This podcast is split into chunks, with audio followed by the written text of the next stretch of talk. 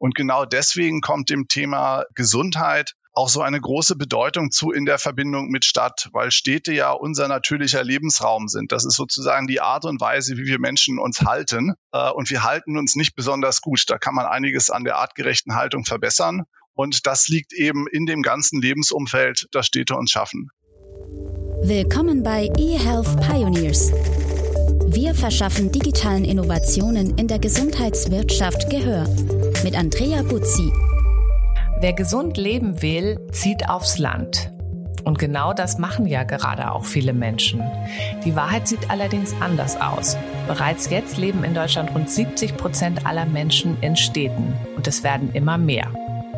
Darum haben mittlerweile auch viele schlaue Leute erkannt und sich dran gemacht, unsere Städte gesünder werden zu lassen.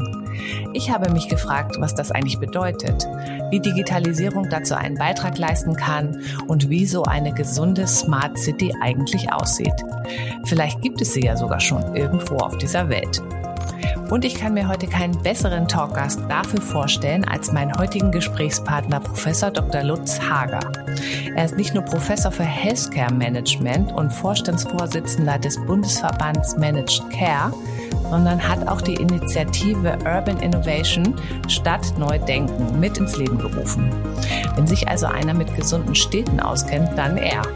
Herzlich willkommen, Professor Dr. Lutz Hager. Vielen Dank, Frau Wurzi. Vielen Dank. Ich freue mich sehr, da zu sein.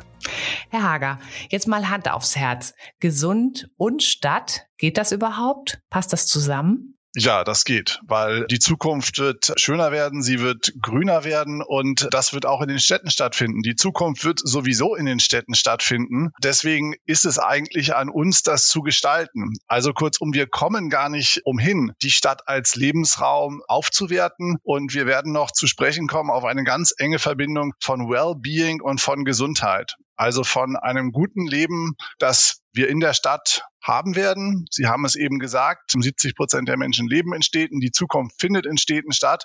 Und dort wird auch das gesunde Leben neu erfunden werden. Wenn ich mir jetzt so die Post-Corona-Gefühlslage der Deutschen angucke, habe ich tatsächlich das Gefühl, dass ganz viele Leute sich irgendwie so danach sehnen, aus den Städten rauszukommen, weil sie sich vielleicht dort auch gesünder und besser aufgehoben fühlen. Gibt es da eigentlich auch aus Ihrer Sicht wirklich Zahlen dafür oder ist das auch nur ein vorübergehender Trend? Und ist da wirklich was dran, dass Menschen, die auf dem Land leben, länger leben, besser leben? Naja, zuerst mal ist das Schöne ja, dass unsere Gesellschaft vielfältig ist und dass sie ganz vielfältige Lebensentwürfe ermöglicht. Und wir nehmen immer andere sozusagen wieder als hip wahr und dann kommt der nächste Trend und jetzt ist ein Trend Landleben. Wenn Sie mal in den Bahnhofskiosk gehen, dann finden Sie da eine ganz unglaubliche Anzahl von Zeitschriften, die so ein Sehnsuchtsbild natürlich auch bedienen. Ja, und ich bin ja auch einer davon. ja, und da ist natürlich vieles dran, weil die Sehnsucht ist der Ausdruck dessen, was uns fehlt und was uns auch in Städten fehlt. Ganz, ganz richtig. Ob man das auf dem Land wirklich immer findet, ich glaube es nicht. Und andersrum, der Trend ist ja viel stärker. Der Trend von Menschen in die Stadt ist weiterhin viel stärker als der umgedrehte Trend, weil die Stadt einfach Lebenschancen verspricht, die verspricht Auswahl an sozialen Kontakten, an Angeboten, an Entfaltungsmöglichkeiten. Und das ist immer noch das, was zieht. Und natürlich auch eine höhere Ärzte Ärztedichte. Ne? Das darf man ja in diesem Podcast auch nicht unerwähnt lassen. Gehen wir, schauen wir mal genauer hin. Welche Stadt ist denn die gesündeste in Deutschland? Wo sollte ich hinziehen, wenn ich nichts auf dem Land finde? Hm, das kommt ein bisschen drauf an, welches Ranking und welche Umfrage Sie anschauen. Und äh, weil das eben so ein Thema mit so einer großen auch Resonanz ist, gibt es auch viele Unternehmen, Institutionen, die gesündeste Stadt oder die glücklichste Stadt oder die schönste Stadt suchen oder die Stadt mit den besten wirtschaftlichsten Perspektiven. Ganz allgemein würde ich sagen, wenn wir, wenn wir über gesunde Stadt reden, wenn wir über Lebenszufriedenheit reden, wenn wir darüber reden, wie Menschen sich wohlfühlen, dann halte ich mich gern an an dem, an dem Begriff Green and Blue Infrastructure fest. Also grüne und blaue Räume, das tut uns Menschen gut. Also Wasser. Also Wasser, auch Licht und ja, Grün um uns herum. Ist Hamburg auch eine gesunde Stadt? Ganz bestimmt. Hamburg hat, ich glaube, mehr Brücken als Venedig und mehr Sonnenscheintage als die meisten vermuten. Sonnenstunden ist übrigens ein gern genommener Indikator für solche Rankings zur gesündesten Stadt. Und da ist das Vorurteil ja, dass Hamburg da schlecht abschneiden würde. Das ist aber natürlich gar nicht so, wissen wir beide als Hamburgerinnen. Genau. Und wenn die Sonne dann mal erscheint, dann ist es so schön, dass man das andere auch vergisst, sage ich immer zu meinen Besuchern. Wie viel Potenzial steckt denn tatsächlich in diesem Thema gesunde Stadt? Also wenn wir uns jetzt mal richtig bemühen, eine Stadt gesünder zu machen, wie viel gesünder können wir dann auch leben? Also gibt es da schon so Erwartungen? Ja, also jetzt springe ich doch mal wieder in die Perspektive auch des Gesundheitswesens und Gesundheitssystems zurück. Und wir entdecken ja immer mehr, dass wir eigentlich ganzheitlich denken müssen. Und wir müssen in längeren Zeiten denken und wir müssen eben das, was wir im Gesundheitssystem dann als Episoden von Krankheit finden, eigentlich in einen längeren Lebenskontext, Lebensstil, Lebensgewohnheiten einbetten. Und genau deswegen kommt dem Thema Gesundheit auch so eine große Bedeutung zu in der Verbindung mit Stadt, weil Städte ja unser natürlicher Lebensraum sind. Das ist sozusagen die Art und Weise, wie wir Menschen uns halten. Äh, und wir halten uns nicht besonders gut. Da kann man einiges an der artgerechten Haltung verbessern. Und das liegt eben in dem ganzen Lebensumfeld, das Städte uns schaffen. Das heißt, wir können es im Moment eigentlich noch nicht bemessen. Ne? Also es gibt noch nicht genug Erfahrungswerte. Na, ich glaube tatsächlich, ich gehe da gleich noch ein bisschen näher drauf ein. Wir, wir setzen wirklich das Bild zusammen. Wir setzen das Bild auch erst einmal aus einer wissenschaftlichen und aus einer Beobachtungsperspektive zusammen, weil es ja wirklich ganz viele vielfältige Dinge sind, die zusammenkommen. Was mich ganz stark beeindruckt ist, wenn man sich schaut, äh, Studien, die fragen, ähm, was sind eigentlich die wesentlichen Faktoren für ein langes Leben in guter Gesundheit dann sind das so um die, naja, 10 bis nicht mehr als 15 Prozent. Je nach Studie ist das unsere Gesundheitsversorgung im engeren Sinne. Das sind vielleicht noch 20 Prozent Gene, aber dann bleiben 75 Prozent dessen, was Umwelt ist, was soziale Prägung ist und was Lebensgewohnheiten äh, ist, in der Abhängigkeit sozusagen, wie wir an unserem Ort, in unserem Umfeld unser Leben gestalten über längere Zeit. Und wenn wir über die Zukunft auch der Gesundheitsversorgung nachdenken, ja, dann ist das einfach der wesentliche Faktor. Und dann können wir nicht weiter 14 Prozent oder 13 Prozent unseres Bruttosozialprodukts im Gesundheitswesen verausgaben, umwälzen jedes Jahr und aber 75 Prozent von den Faktoren, die sozusagen für gute Gesundheit und ein langes Leben sorgen, außen vor lassen. Aber die gute Nachricht ist, wir können es ja offensichtlich beeinflussen. Es wird ja immer so gerne gesagt, na ja, es sind halt die Gene und da kann ich nichts dafür. Und offensichtlich spielt ja unser Umfeld da auch eine ganz große Rolle. Da würde ich ganz gerne auch mal reingehen. Also wir sind ja auch so ein bisschen so ein Gesundheits- und Tech-Podcast bei eHealth Pioneers. Deswegen meine Frage auch an Sie. Welche Rolle spielt Digitalisierung in diesem ganzen Bereich? Vielleicht haben Sie ja auch so ein paar praktische Beispiele dafür, wie Digitalisierung eine Stadt gesünder machen kann. Ja, und das werden in der Tat ganz viele Beispiele, weil Sie merken schon, wir schöpfen sozusagen aus einem unglaublichen Reservoir an Themen. In der Städteplanung ist ja ja der große Hype um die Digitalisierung in den letzten auch schon 10, 15 Jahren um das Wort Smart City entstanden. Und Smart City hat dann ganz viele Verbindungen zu, wie man auch Leben in der Stadt smarter und gesünder machen kann. Vielleicht mache ich da einen kleinen Ausflug in die Welt von Smart City ist eigentlich äh, ein großes Infrastrukturprojekt der Konnektivität, der Verbindung von allem mit allem. Das heißt, dass man die Stadt wirklich systematisch neu ausstattet mit einer technischen Infrastruktur von äh, Sensoren, die im Prinzip alle Systeme der Versorgung, Strom, Wasser, Gas, Regen, Luftmessung etc., also alle Umweltfaktoren aufnehmen und messen, dann zurückspielen, zusammenspielen in ein äh, ganz tolles Data Analytics System mit ganz viel künstlicher Intelligenz und dann sozusagen dem Einzelnen Hinweise geben oder sich selber regulieren. Das ist regulieren. dann schon individuell. Also ich stelle mir jetzt gerade vor, diese Detektoren messen saisonbedingt und die AI wertet das auch nochmal strukturiert aus, dass es halt immer besonders hohe Belastungen gibt im Sommer von Autoabgasen oder ähnlichem.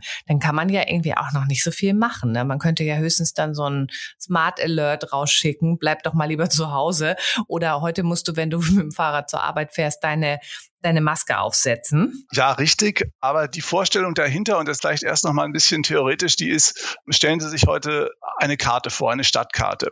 Und die sieht sozusagen, naja, an jedem Wetter und in jedem Tag gleich aus. Und genauso waren Karten immer gedacht und genauso waren Pläne gedacht. Was wir aber feststellen, ist, jeden Tag ist etwas anders weil die Sonneneinstrahlung anders ist und Sie hatten es gerade gesagt, die Ozon- oder Stickstoffdioxidbelastung an bestimmten Orten anders ist oder eine Moskitogefahr in einer bestimmten Saison größer ist als in anderer in äh, subtropischen Städten. Und diese Dinge werden immer situationell aktualisiert. Genau, jetzt ist die Frage, was folgt daraus aus dieser neuen Art von Granularität und Aktualität von Informationen? Ich kann einerseits die Menschen sozusagen darauf aufmerksam machen. Ich kann die dazu bringen, die Stadt smarter zu nutzen. Ich kann aber dann auch wieder die Systeme so konfigurieren, dass der gesamte Kreislauf smarter wird. Zum Beispiel Thema Energiekrise. Wenn ich jetzt smarte Sensoren an den Heizungen habe, dann kann ich erkennen, wo die Peaks sind. Ich kann aber auch wieder Kampagnen starten, wie ich ein Kraftwerk besser ausnutzen kann, wie ich das genauer auf diese Bedarfsprofile hin abstimmen kann. Aber wenn ich mir jetzt zum Beispiel überlege, wir haben ja gerade Pandemiezeiten, sind ja hoffentlich bald vorbei. Ich habe das jetzt aus anderen Ländern mitgekriegt, dass da ja zum Beispiel das Abwasser auf Virenlast untersucht worden ist. Da habe ich gedacht, das ist ja jetzt wirklich irgendwie eine smarte Idee. Gibt es sowas in Deutschland auch schon? Ich habe davon hier irgendwie nichts mitgekriegt. Äh, doch, das wird aber auch in deutschen Städten gemacht.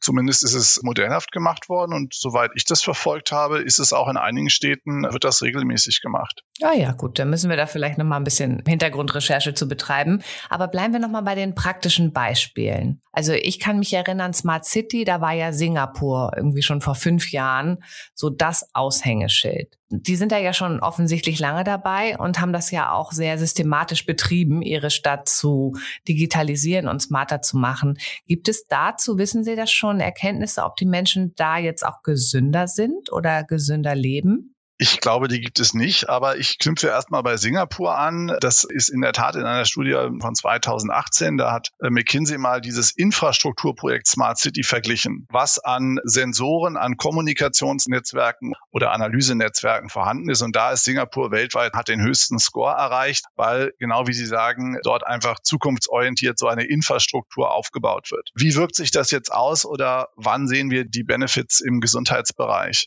Ich glaube, auf einer Mikroebene könnte man natürlich schauen. Das Beispiel, das ich vorhin gebracht hatte, war tatsächlich aus Singapur, dass da Mückenbekämpfung mit solchen smarten Systemen durchgeführt wird. Die Hypothese ist, dass es dadurch effektiver wird. Die Hypothese ist, dass wir weniger übertragbare Krankheiten in dem Bereich dann haben. Okay, das äh, ist ja schon mal sehr vielversprechend, weil Denkefieber ist da ja zum Beispiel auch ein wirklich ein Riesenproblem. Ja. Da wird man ja auch richtig krank ne? und auch immer saisonal wieder aufploppend.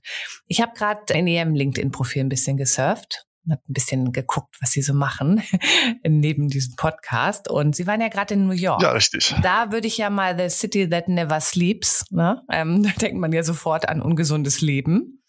Wie ist das denn da? Ähm, sind die Amerikaner bei diesem Thema Healthy City auch so aktiv wie wir und wie gesund ist New York? Also erstmal ist es toll zu sein in so einer großen Stadt, die doch anders funktioniert, die andere Dimensionen hat. Man merkt, dass man auf einem anderen Kontinent ist, dass die Amerikaner anders bauen, dass die Dimensionen sozusagen, die Bürgersteige sind breiter, der Beton sozusagen ist überall dicker, die Autos sind massig. Es ist einfach von den Proportionen sozusagen des Menschen zu dem, was an baulicher Infrastruktur um einen herum ist, ist es anders gestaltet.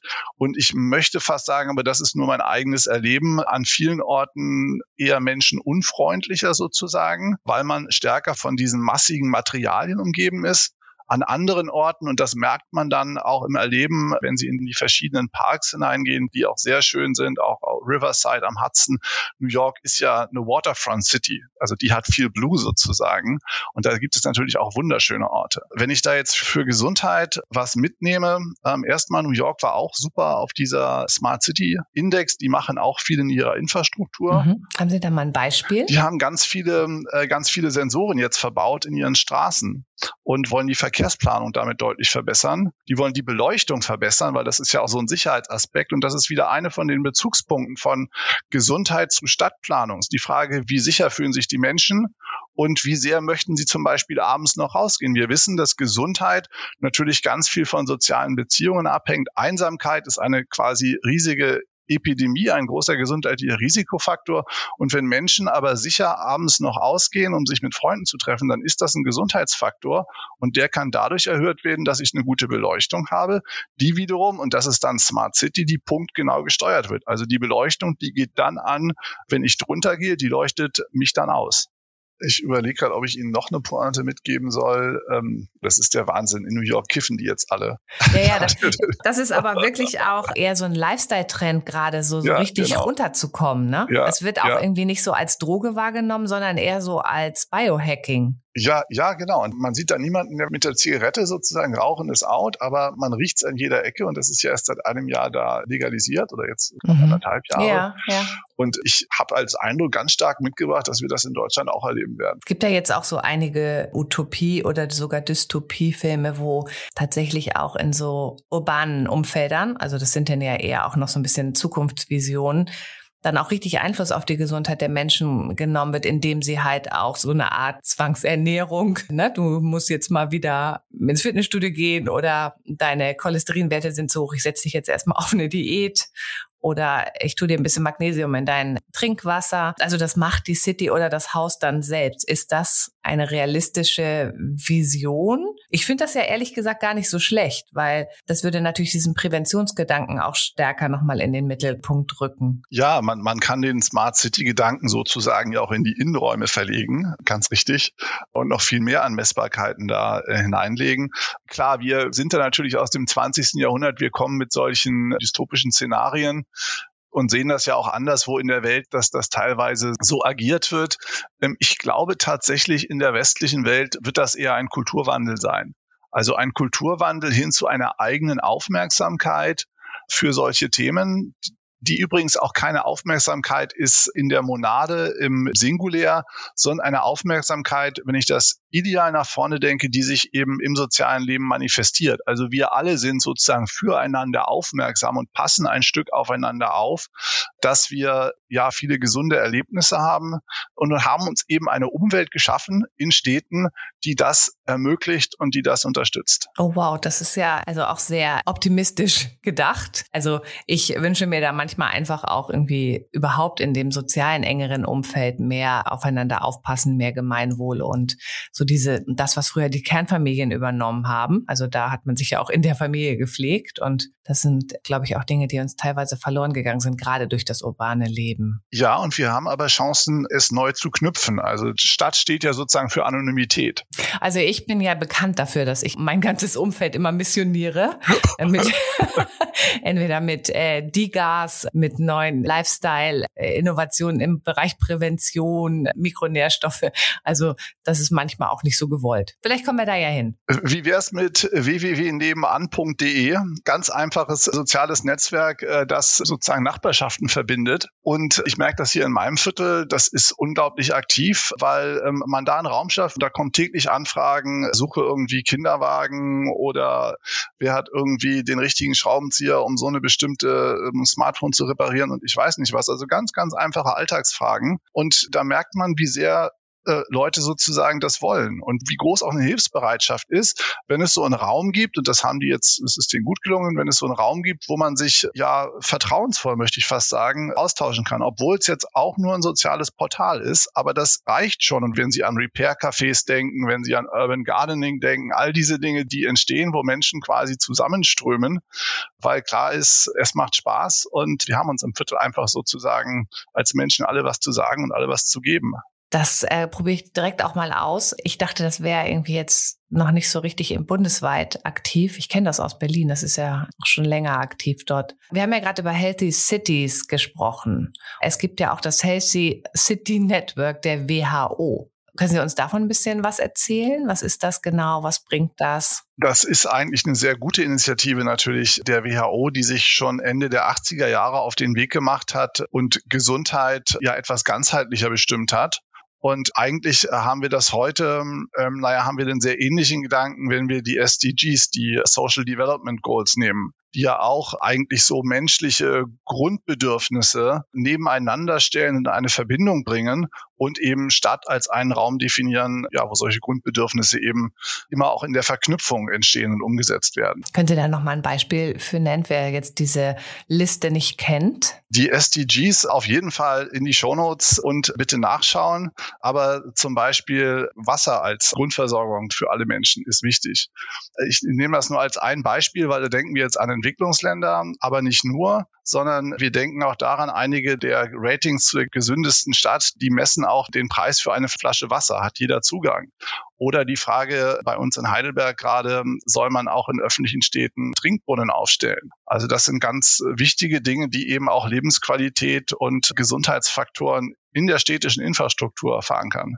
Stimmt das eigentlich noch, dass die WHO Gesundheit als das Fehlen von Krankheit definiert? Das hatte ich mal irgendwie gelesen, das fand ich sehr, sehr irritierend kurz. Nee, tut sie nicht. Und genau das ist ein Ausschluss auch aus dieser breiteren Diskussion, wo die äh, WHO sagt, das ist eigentlich ein Zustand von Zufriedenheit von Wohlbefinden. Ich glaube, Wohlbefinden ist die äh, Übersetzung und Wohlbefinden wird dann auch sehr umfassend definiert, nämlich Wohlbefinden sowohl im körperlichen Sinne, aber Wohlbefinden auch im seelischen Sinne, in der geistigen Verfassung, möglicherweise sozusagen sogar im spirituellen Sinne, insofern, dass ich einen Lebenssinn habe, dass ich einen inneren Antrieb habe, dass ich ein soziales Umfeld um mich herum habe. Alles das sind Aspekte dieses breiteren Verständnisses von Wohlbefinden. Und die WHO ist häufig dafür auch kritisiert worden, dass man gesagt hat, Mensch, das ist ja eine Utopie. Gesundheit sozusagen mit so einem schönen paradiesischen Zustand in Verbindung zu bringen. Aber ich glaube, es ist richtig, weil eben diese Aspekte, die sollten alle präsent sein. Das ist auch, was bei mir jetzt schon angekommen ist, dass wir auch weg von diesem Technokraten-Denken tatsächlich low-hanging fruits haben, indem wir einfach diese sozialen Komponenten und die zwischenmenschlichen einfach auch in der Bedeutung erstmal erkennen, die auch ein städtisches Leben dann natürlich mit sich bringt, ne, wo es auch viel Potenzial gibt, um die Leute zufriedener und damit ja laut WHO auch gesünder zu machen. Nichtsdestotrotz wollen wir noch mal ein bisschen gucken, ich habe auch gehört, dass in Skandinavien es viele auch Projekte gibt, wo Städte quasi auch Vorbild sind. Haben Sie da vielleicht auch noch mal so ein Beispiel oder so einen Ansatzpunkt, den wir hier noch mal vorstellen könnten? Ja, da greife ich vielleicht einen raus. Natürlich kommt einem da sofort Kopenhagen in den Sinn, wenn es um Fahrradmobilität geht. Klar ist, Bewegung tut sozusagen gut. Bewegung ist ein absoluter Gesundheitsfaktor. Und die Frage ist, wie richte ich jetzt die Stadt ein? Das ist eine Sache des Fahrradverkehrs, das ist eine Sache, wie Lärm und äh, Luftbelastung durch Autos daraus gehen. Es ist auch eine Frage, wie viel wertvoller Platz in der Stadt durch PKWs vollgeparkt wird. Und es gibt ganz, ganz spannende Konzepte, die das auch sehr genau untersuchen, die die Walkability einer Stadt abbilden, also eine Walkable City, eine, die man zu Fuß gut belaufen kann. Oder ganz neu die 15-Minuten-Stadt. Das ist ein Konzept, das in Barcelona verwirklicht werden soll, auch in Paris, wo man sagt, eigentlich so eine ganz große Stadt, in der wir leben, naja, eigentlich leben wir in einem kleineren Umkreis, ebenso diese 15 Minuten Fußentfernung. Das ist da, wo unsere unmittelbaren Anknüpfungspunkte sind, wo wir unsere täglichen Wege haben, wo eigentlich alles auch in der Nähe und irgendwie erreichbar für uns sein sollte. Und jetzt die Frage, wie können wir diese 15 Minuten sozusagen, wie können wir die auch wirklich sicher fußgehbar zu jeder Tages- und Nachtzeit machen? Also das ist dann so, wie in Hamburg ja auch oft gesagt wird, dass die einzelnen Stadtteile ja sehr autark sind. Und da hat man das ja auch tatsächlich, wenn man in Eppendorf oder in St. Georg oder wo wohnt, dass man diese 15 Minuten, das kann ich auch jetzt hier schon bestätigen. Wieder ein Punkt für Hamburg. für, für alle, die es nicht glauben können. Also das ist damit auch gemeint, dass ich dort auch meine Ärzte finde, dass es dort vielleicht auch ein Krankenhaus gibt, dass ich dort einkaufe, dass ich vielleicht sogar auch dort arbeite in diesem kleinen 15 Minuten Segment oder habe ich das falsch verstanden? Nein, ganz, ganz richtig. Mhm. Genau, mhm. genau. Sie sind ja jetzt auch seit kurzem Vorstandsvorsitzender des Bundesverbands Managed Care. Also es ist ja ein interdisziplinärer Verband, der sich auch für eine Verbesserung unserer Gesundheitsversorgung einsetzt. Um das mal ganz kurz zu sagen, Sie können das vielleicht gleich noch besser. Inwieweit spielt denn da das Thema gesunde Stadt, Smart City und Digitalisierung eine Rolle? Beschäftigen sich da auch Leute mit? Ja, wir wollen dahin, weil wir als Bundesverband Managed Care, wir sind ja so etwas wie auch die Speerspitze von Innovation und Transformation Transformation der Gesundheitsversorgung.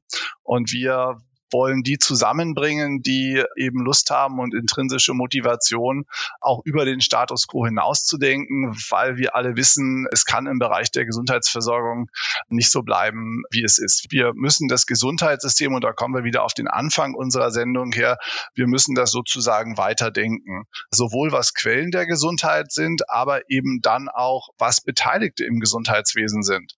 Und da kommen zum Beispiel die Kommunen ganz stark mit hinein, da kommt die Verbindung zu Pflege und Gesundheitsversorgung ganz stark mit hinein.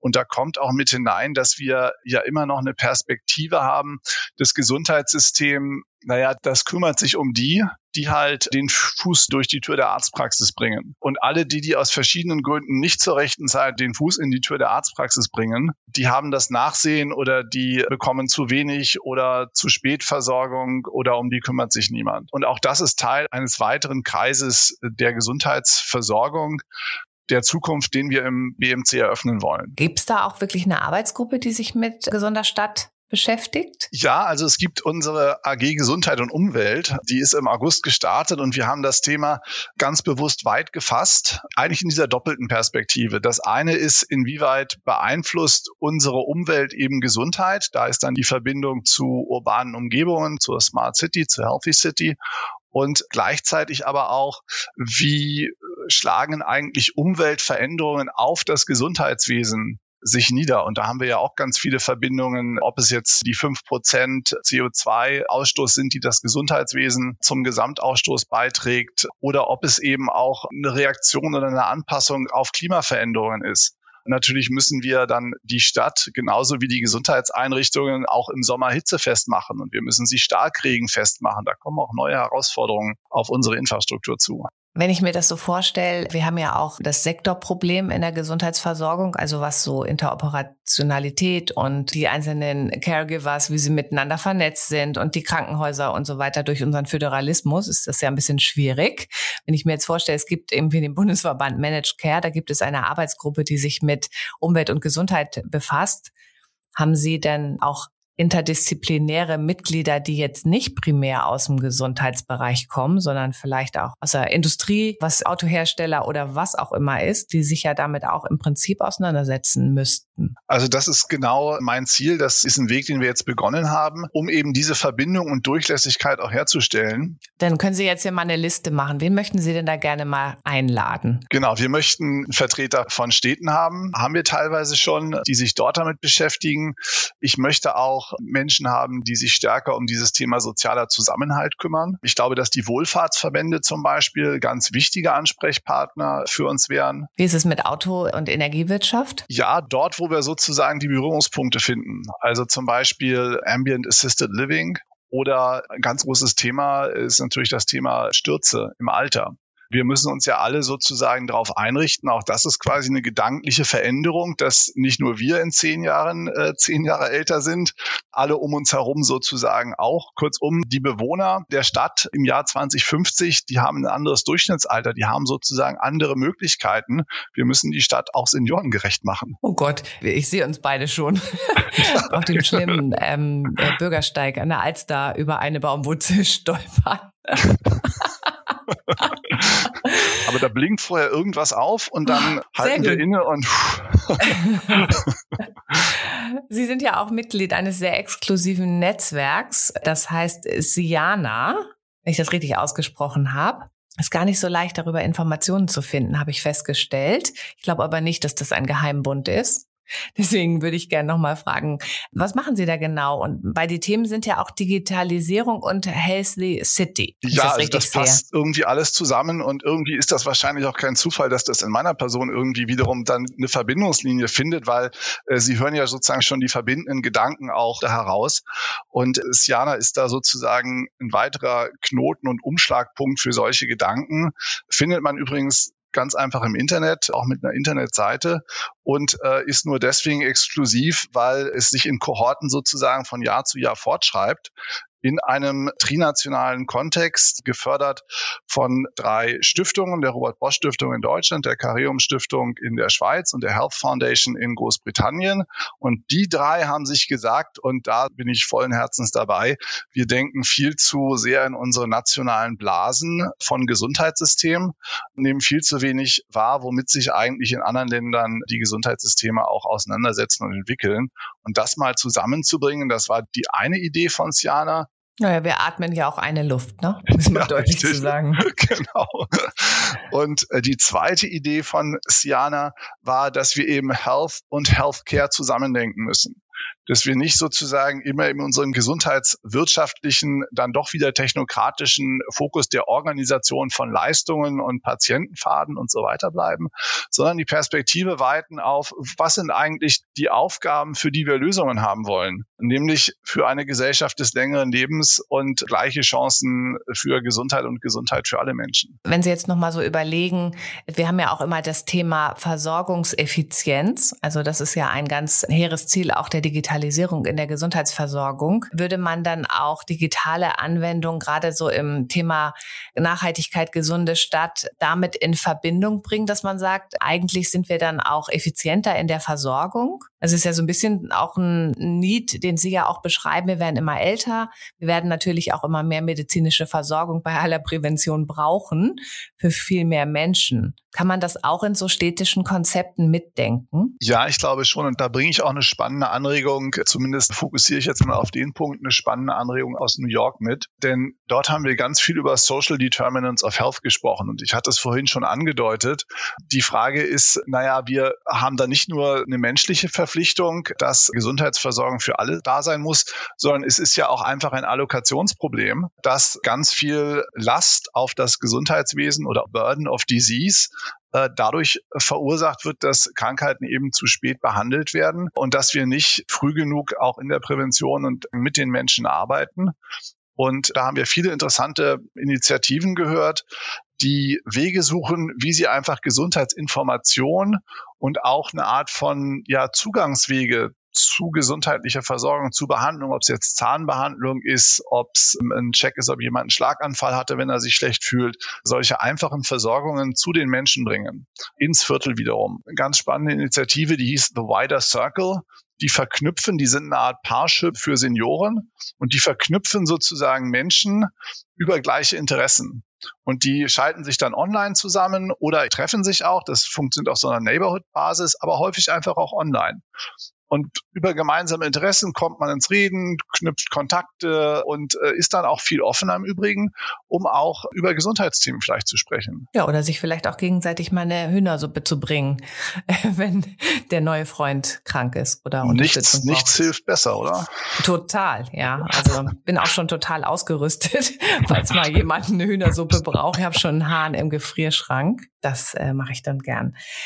Schauen wir denn eigentlich in eine falsche Richtung, wenn wir eigentlich denken, dass Technologie oder Digitalisierung uns in der Stadt gesünder machen kann und müssten wir eigentlich ganz andere Faktoren betrachten? Naja, am Ende ist Stadt oder ist Technik ja nur ein Angebot an Menschen, das es zu nutzen gilt deswegen schaue ich immer darauf, was entsteht eigentlich für soziale Innovation, was entsteht für Innovation für das Zusammenleben.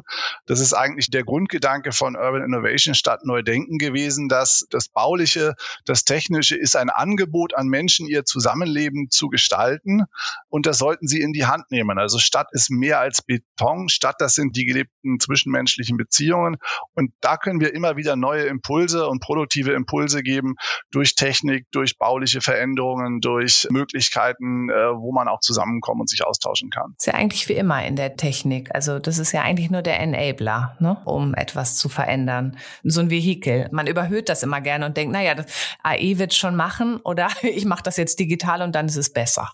Ja, das, das, das ist genau der Punkt. Ich hatte auch irgendwo in Ihren Unterlagen gelesen, das Wort Neurourbanismus. Was hat es da noch auf sich mit? Ist das in dem Kontext auch noch ein wichtiger Punkt? Können Sie das kurz einmal so ein bisschen in Kontext bringen? Das wäre klasse. Genau, das ist ganz spannend, weil das einfach auch eine, eine Forschungsrichtung darstellt, wo man relativ aufwendig untersucht, wie Stadt sich auf das Gehirn auswirkt. Und das sind Gehirnforscher, die jetzt Leute in die Röhre schicken, nachdem die bestimmte Eindrücke haben oder sich an bestimmten Orten aufgehalten gehalten haben. Und die finden dann zum Beispiel raus, dass Stadtleben das Gehirn verändert, weil es uns stressempfindlicher macht.